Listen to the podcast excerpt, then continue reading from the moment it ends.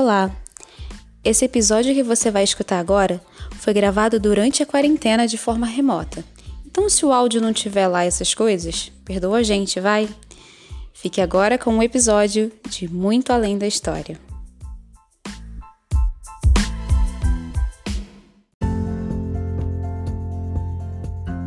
Olá, eu sou a Erika Maria, eu sou bibliotecária Olá, eu sou Elaine Ventura, eu sou pedagoga e esse é o podcast Muito Além da História.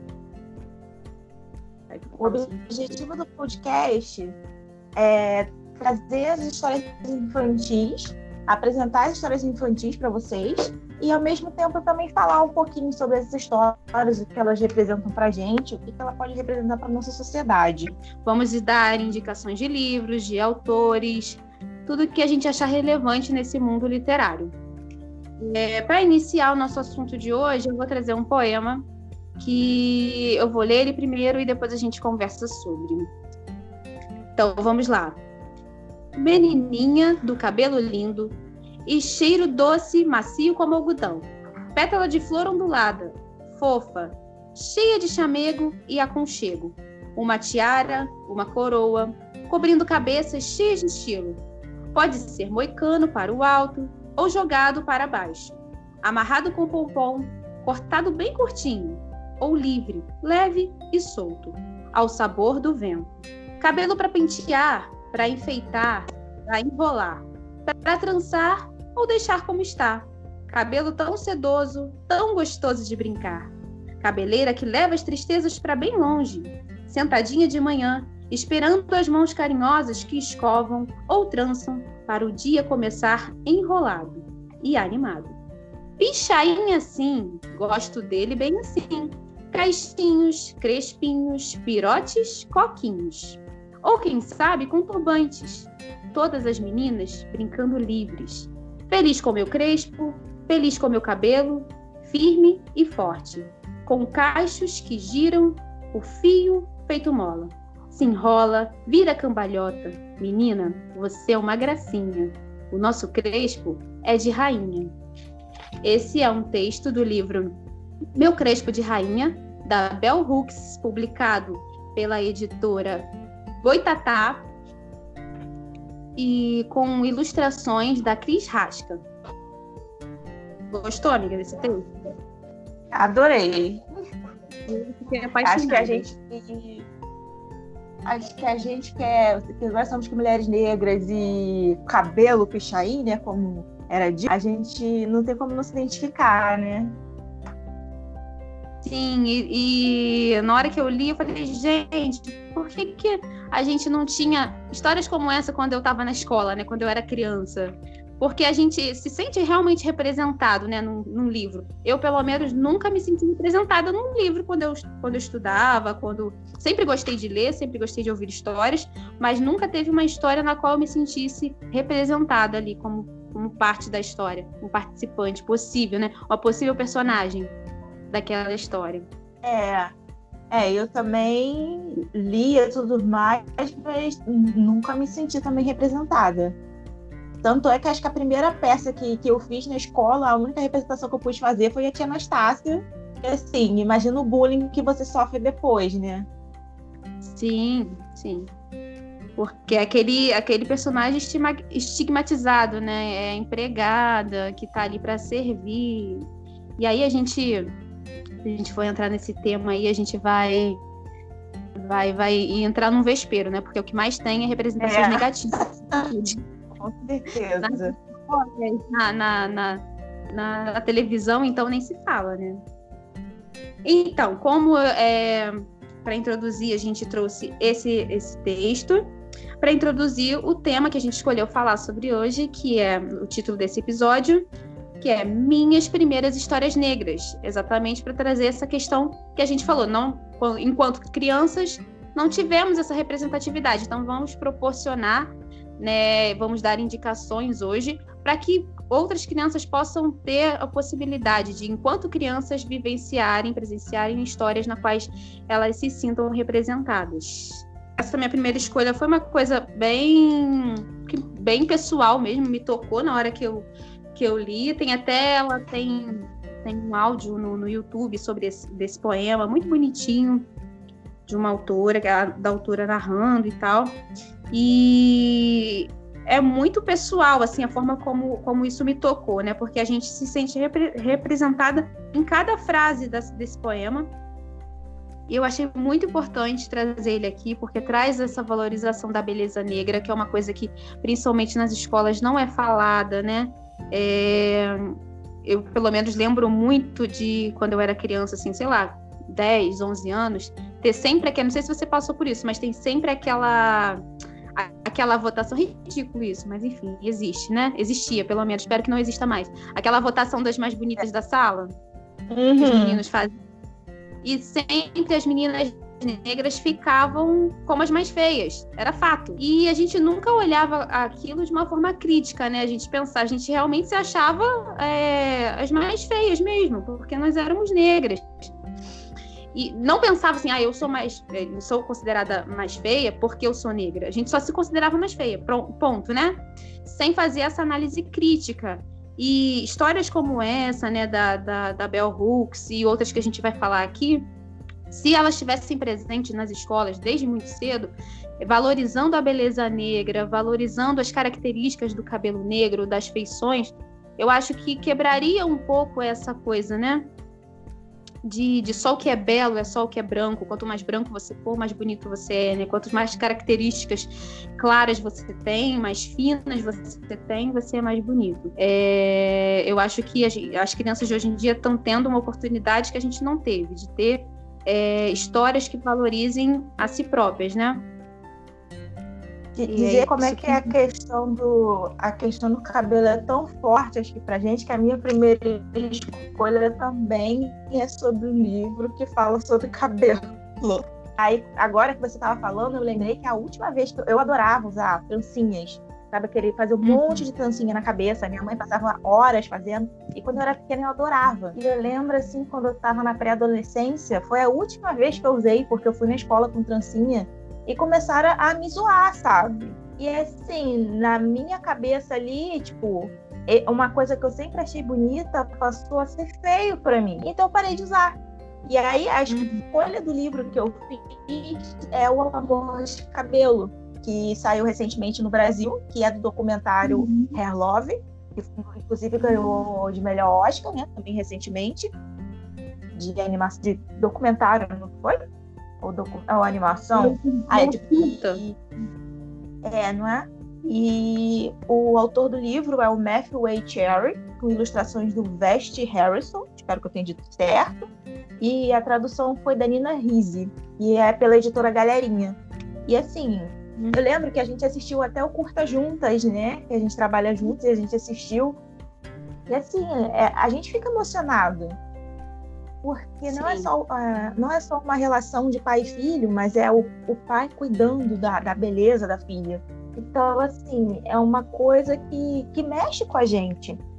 Assim, uhum. eu lembro da minha mãe passando. Era tipo, o ato da minha mãe fazer trancinha em mim era mais do que, ah, é uma coisa legal. Era aquele momento que a gente passava juntos, é, cuidando do meu cabelo e tudo mais, depois na hora de estrançar.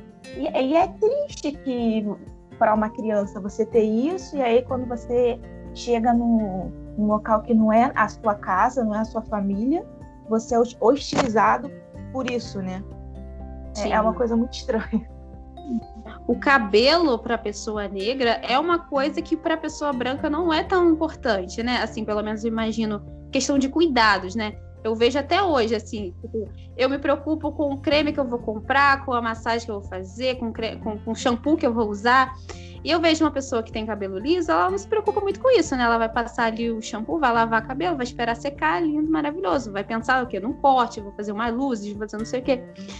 Para a pessoa negra, o cabelo é muito importante. Para mulher negra, né? Mas o, o homem normalmente corta e tal. Tem os homens hoje em dia que usam seus blacks e tal mas não é uma grande maioria. A grande maioria dos homens não se preocupa tanto. Agora, para a menina negra, o cabelo é uma marca muito importante da, da vivência dela desde quando é criança.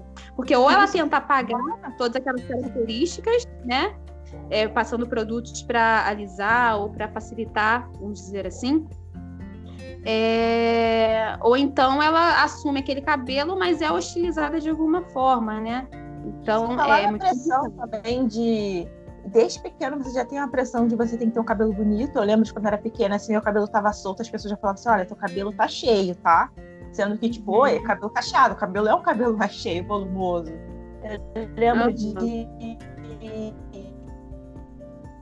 onde ela tinha um salão. E ela ficou empurrando minha mãe, que ela queria fazer um teste, tipo, nunca tinha feito teste daquele produto, ninguém queria fazer no meu cabelo, que era para relaxar. E, e, e, tem a pressão, menina longo. Até menina radicalizado, né? Tem esse negócio. Não, a menina tem que ter cabelo grande, porque cabelo grande é uma coisa bonita, esse feito todo mundo tem que entrar nesse padrão. Cabelo grande, com fitinha. Então, assim.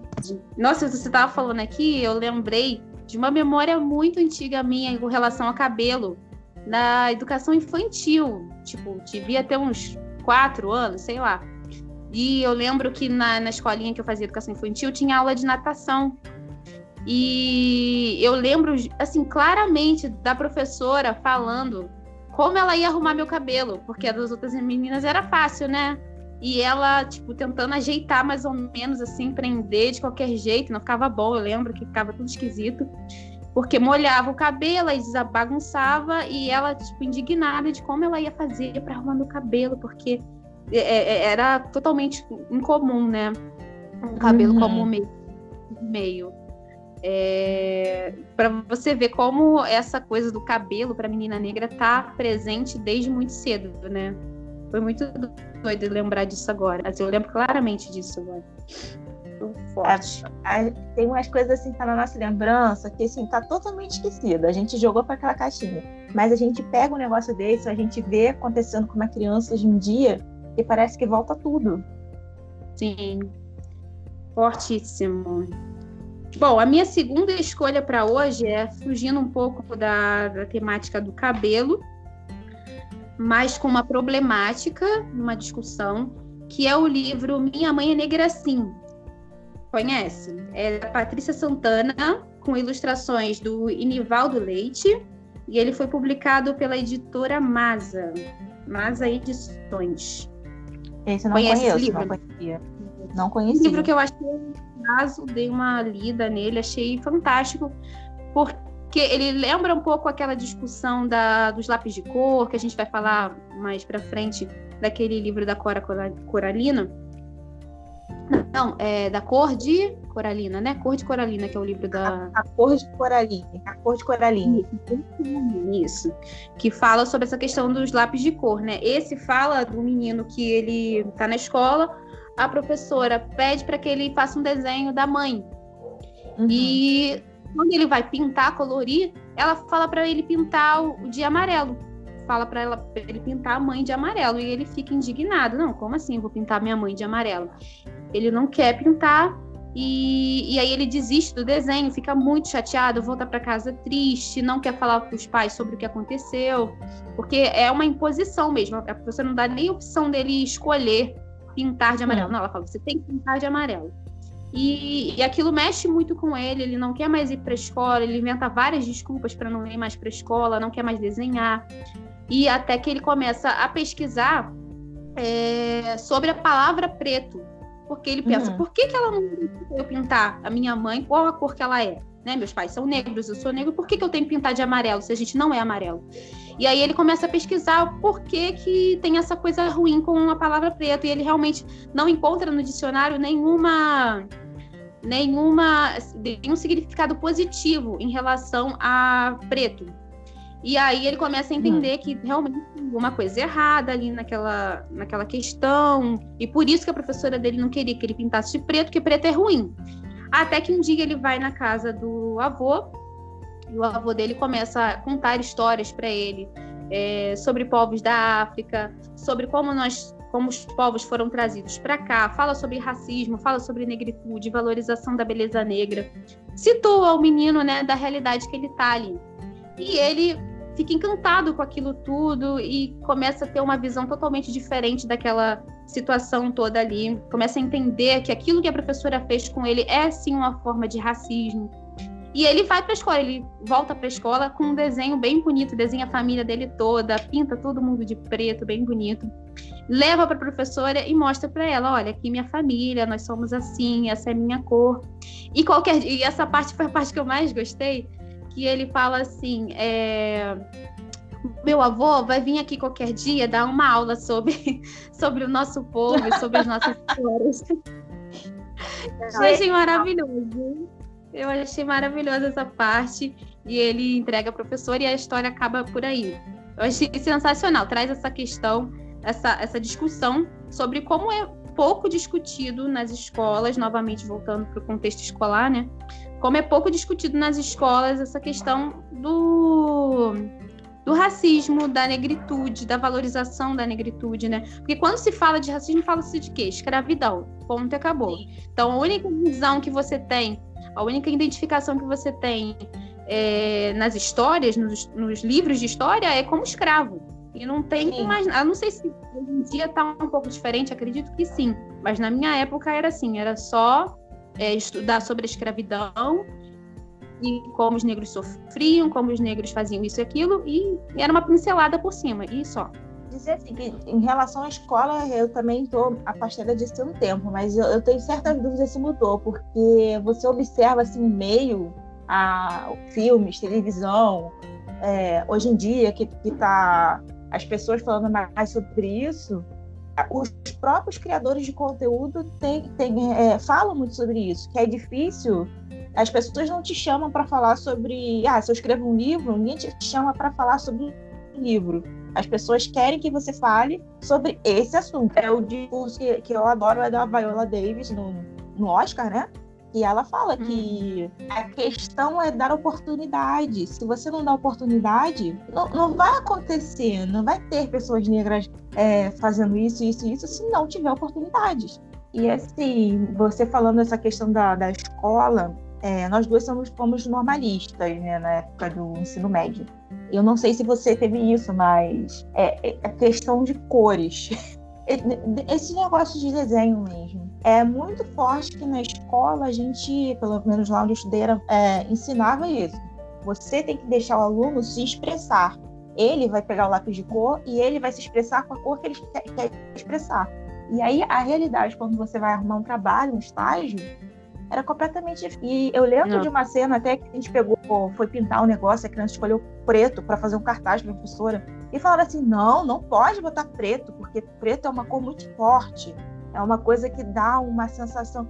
E eu fiquei tipo assim. Tipo, todas as outras cores da tinta guache pode, exceto preto. É, é uma visão assim que. Não, não sei, não, não dá para explicar, né? Tem até aquele experimento, não sei se você já viu, que você fala assim: imagina um príncipe, não sei o quê, aí vai falando várias características, todas né, positivas, e depois pergunta, você pergunta para as pessoas que estavam imaginando se aquela pessoa era negra. Hum. 100% posso dizer que não vão imaginar uma pessoa com aquelas características negras, né? Aí se fala, né, outros estereótipos totalmente negativos, com certeza vai te induzir a pensar numa pessoa negra. Porque a gente é meio que é um, quase uma lavagem cerebral que a gente sofre no decorrer da vida, né? A nossa sociedade está tão impregnada do racismo que a gente vai reproduzindo nessas pequenas coisas, no, no imaginar um personagem, quando a gente está escrevendo uma história, num, num, desenhar de uma criança, num, numa fala, né, é, num almoço de família, que a gente reproduz sem perceber que a gente está assim é, é, sendo racista sem, sem sentir que está sendo, né? Esse que é o maior perigo.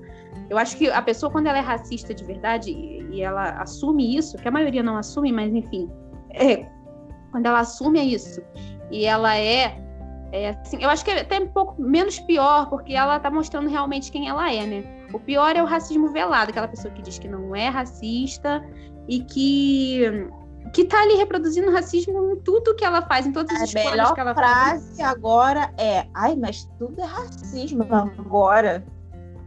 É. Mas é, é mas é. Sim. É, é, é, isso, eu falo, eu tenho essa brincadeira até com meu marido também sobre a questão do feminismo, né? que às vezes é umas coisas que ele, que ele comenta e tal, eu falo, cara, isso é muito machista, isso é muito machista. Aí, tipo, ele, para mim, esses dias falou assim pra mim, cara, mas tu vê machismo em tudo, tudo é machismo? Eu falei, é, mas tudo é machista. Porque nós vivemos numa sociedade machista, racista, então é, a gente está abrindo o olhar hoje para falar, não, isso não pode passar, isso é sim racismo, isso é sim machismo. E não é que tudo é, porque a nossa sociedade está tão podre, está tão corrompida, que realmente tudo tá, tá errado. E a gente tem que começar a apontar mesmo as coisas que estão erradas e a gente tem que começar a dizer, não passarão. Ó, inclusive, eu vou aproveitar essa segunda dica, porque a minha terceira dica tem um pouco a ver com isso, que é do livro Sul, da Lupita Nyong'o da atriz, uhum. com ilustração também do Vasta Harrison. E é da Roku esse livro, só pela Roku. E assim, eu não. Eu só li uma prévia do livro, mas desde que saiu, eu achei a capa linda. Uhum. É uma capa. E sobre isso, que ela ela é uma família negra, né? Família mas ela é a mais preta da família. Então, uhum a, mesmo dentro do seio da família, ela se sente deslocada, porque ela não se enxerga. Tipo. E, e, assim, é, é, muito forte, porque você tem que se. Não é só o fato de você se reconhecer como uma pessoa negra. Você tem que reconhecer que ainda dentro dali da, da sociedade ainda tem diferenças. E Sim.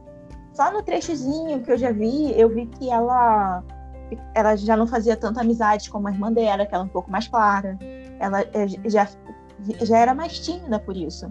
E assim, isso é até uma coisa que eu aprendi recentemente. Eu sempre disse que eu era muito tímida. E, e aí eu li é, recentemente assim, a pessoa perguntando: você era realmente tímida? Não estava perguntando para mim, mas no geral. Você, você consegue reconhecer se você era tímida ou as pessoas não te permitiam falar. E você se tornou tímida por isso.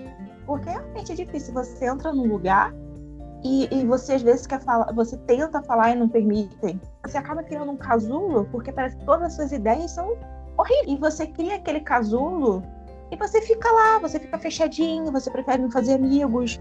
Aí você faz um amiguinho e, e aquilo. Porque é, é uhum. difícil. É. Nossa, você falou isso aí e é uma reflexão muito interessante. Eu tô pensando aqui, realmente, eu, eu quando era criança, até adolescente mais ou menos, eu era. me considerava uma pessoa tímida, né, na escola. E realmente, será que eu era tímida ou será que o meio onde eu estava me fazia ficar é, introspectiva, né? Eu não tinha como me expressar porque eu não era ouvida. Isso é muito profundo, isso levanta uma discussão muito interessante. Muito e eu legal. acho até que isso é uma coisa que, que vem até o dia de hoje. Você, porque assim, se você, se você era uma criança pequena que você não era permitida ser falada, você vira um adulto assim também. Hoje em dia, claro que a gente consegue entrar mais na conversa, falar mais. Mas tem horas que assim, que eu tô conversando e eu sinto assim que eu tô sendo completamente ignorada. Aquele momento, sabe, que você fala e a pessoa tá falando junto contigo. E assim, você uhum. sente que se você sair dali, não faz diferença nenhuma. Então, é. E nunca se sentiu assim. Trabalhar. Sim. Uma pessoa branca. Provavelmente. Provavelmente. Vamos ser canceladas no primeiro episódio, amiga. Primeiro episódio, meu Deus. E a sua terceira dica? É, antes de eu falar minha terceira dica, é, eu ia dizer, até em relação é, ao que você falou, que levanta muito também a, a discussão do colorismo, né? Quanto mais claro você é, mais privilégios você tem. E quanto mais escuro você é, menos, menos acessos você tem, né? Menos, é, menos voz você tem.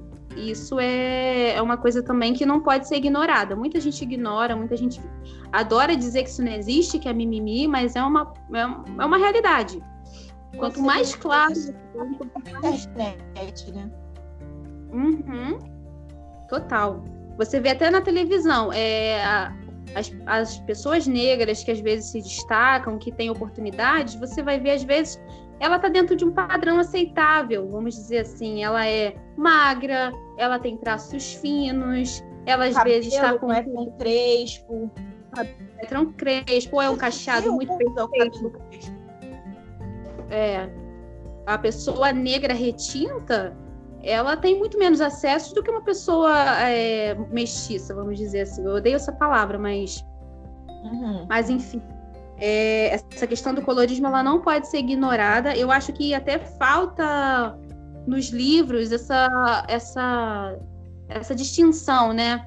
Um, um livro que toque sobre esse assunto do colorismo, né? Eu acho que seria bem interessante, porque muito se coloca muito dentro de, uma, de um saco só, pessoas negras, pessoas brancas.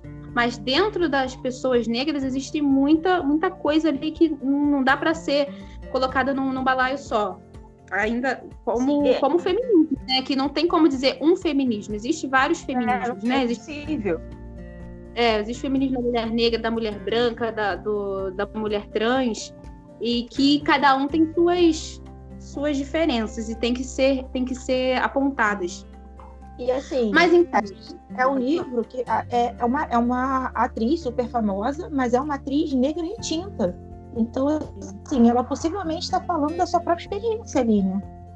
Quantas pessoas que existem que são iguais a ela atuando hoje em dia e fazendo tanto sucesso? uhum. pois Mas é. pode prosseguir.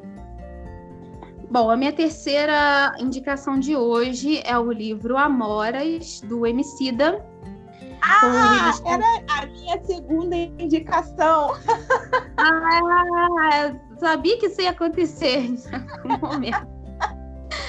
Ah, o Emicida, eu adoro o Emicida, e não tinha como não falar desse livro que é muito fofinho, né, muito lindo. Ah, ele, é, ele foi publicado pela Companhia das Letras, com ilustração do Aldo Fabrini.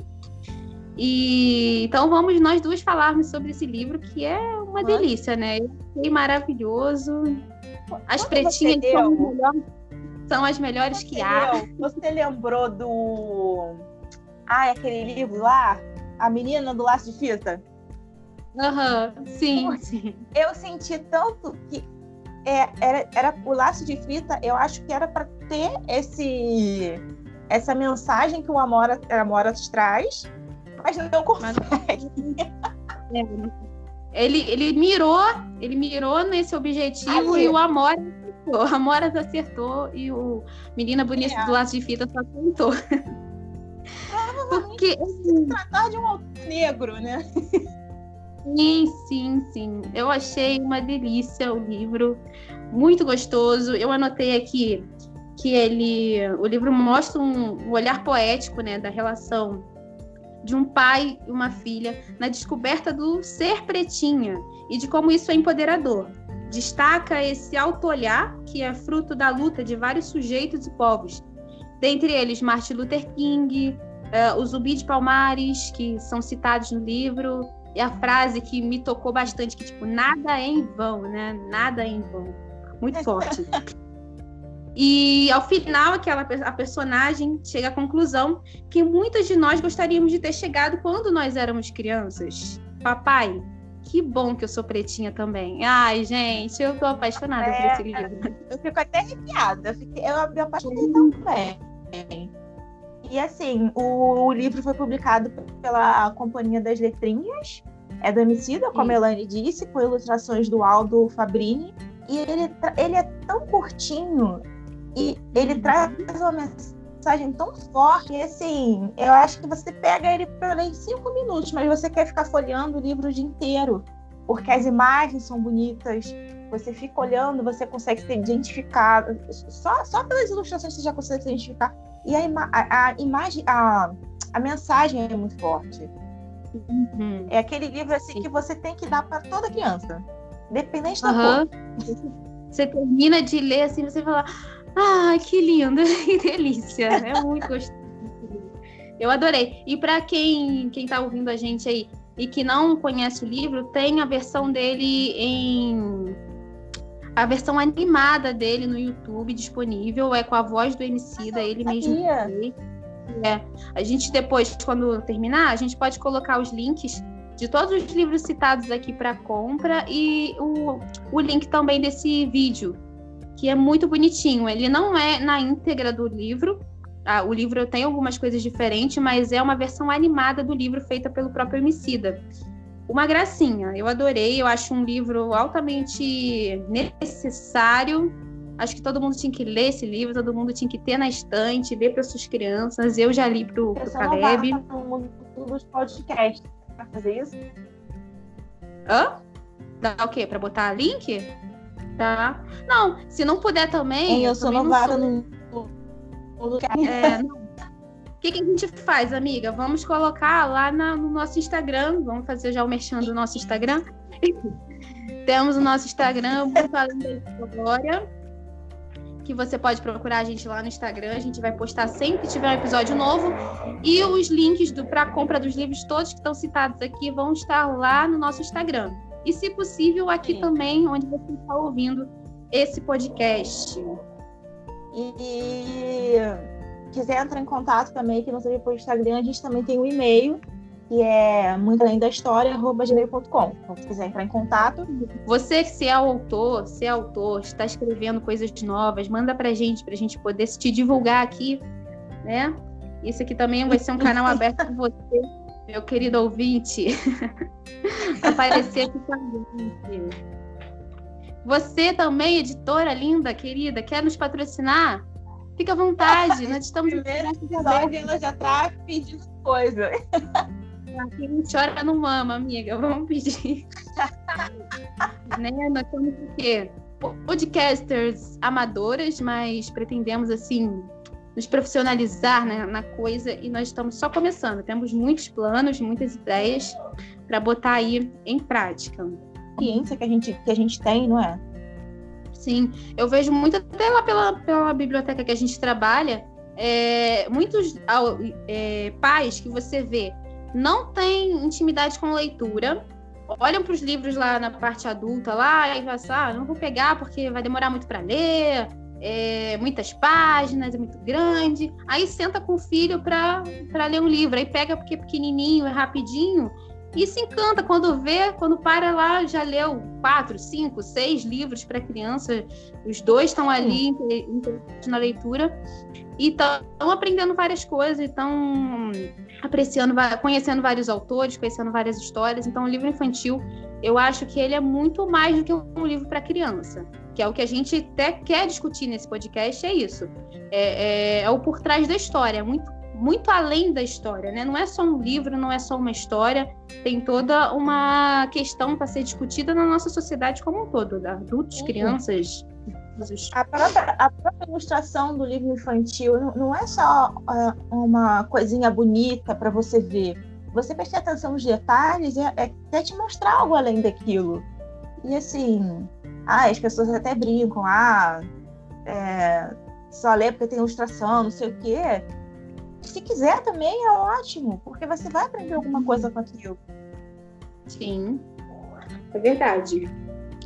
Não subestime um livro infantil. Mesmo porque a maioria dos autores, leitores, começaram aonde ler? Livros infantis. Então não pode ser subestimado mesmo. Então, amiga, você quer falar alguma coisa sobre o nosso sobre o tema? Eu acho que, que a gente finalizou de uma forma legal. É, coincidiu nosso nossa escolha do, do livro Amoras e eu acho que foi uma forma também de mostrar é, as nossas coincidências, né? E a, tem certas coisas assim que acabam acontecendo. A gente não escolheu esses livros por acaso, né? São coisas que lembram a gente, coisas da nossa infância, é, coisas que nós presenciamos. Então, vale muito a pena realmente ler, mostrar para as crianças, mostrar para algum conhecido, dar de presente. Uhum. Sim.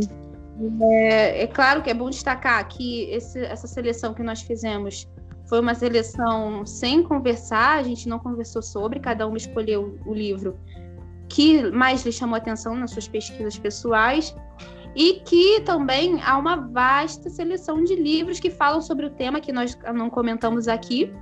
É, tem muitos livros bons, muitos autores novos aí saindo, falando sobre coisas importantes, sobre coisas necessárias.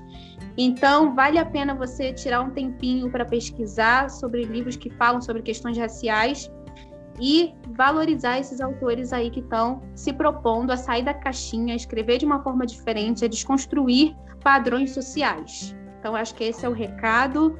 Muito obrigada por você que ficou até agora escutando essas duas amigas conversando. Espero que você goste do nosso conteúdo e que continue nos acompanhando. Não deixe de seguir a gente lá no Instagram, muito além da história. E nós te aguardamos no próximo episódio. Não é isso, amiga? Até o próximo. Isso aí. Até o próximo. Um beijo. Beijo.